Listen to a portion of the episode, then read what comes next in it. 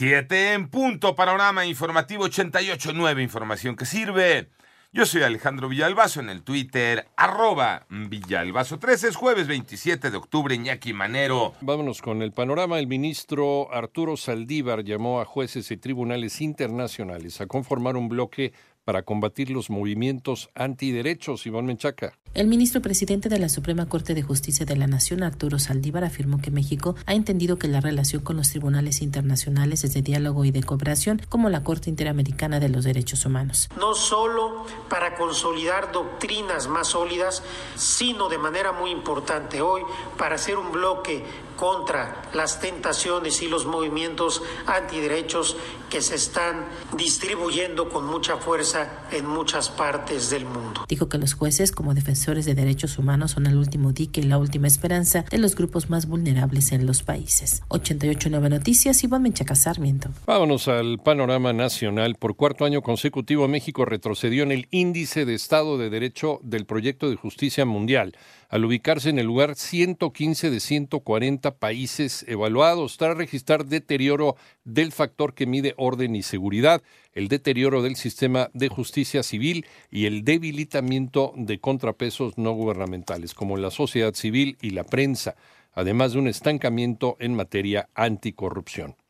Y fue cerrado definitivamente por un juez federal el caso en contra del exgobernador de Nuevo León, Jaime Rodríguez Calderón, el Bronco, por supuestamente recibir recursos ilegales durante la campaña presidencial de 2018, aunque esto no significa que queda en libertad automática.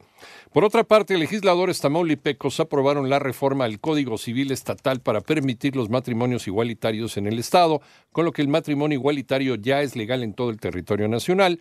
Tamaulipas era la única entidad que faltaba por aceptar este matrimonio civil entre personas del mismo sexo. Recuerda, el próximo domingo 30 de octubre, 2 de la mañana, comienza el horario de invierno. Se recomienda que la noche del 29 de octubre retrases tu reloj, si tu reloj ya no se, no se ajusta de manera automática, atrasa tu reloj una hora para que despiertes con el nuevo horario al día siguiente.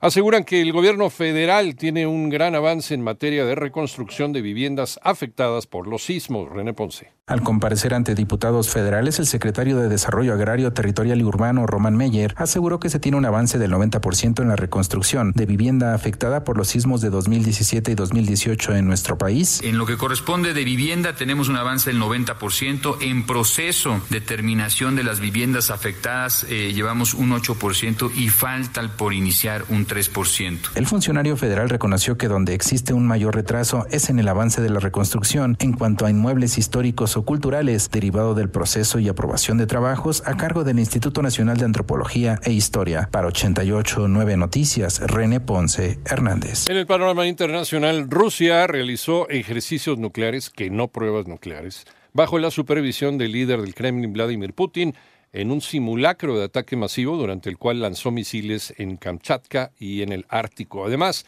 el Estado Islámico se atribuyó un ataque registrado el miércoles contra un complejo musulmán chií en Irán, donde cerca de 15 personas murieron.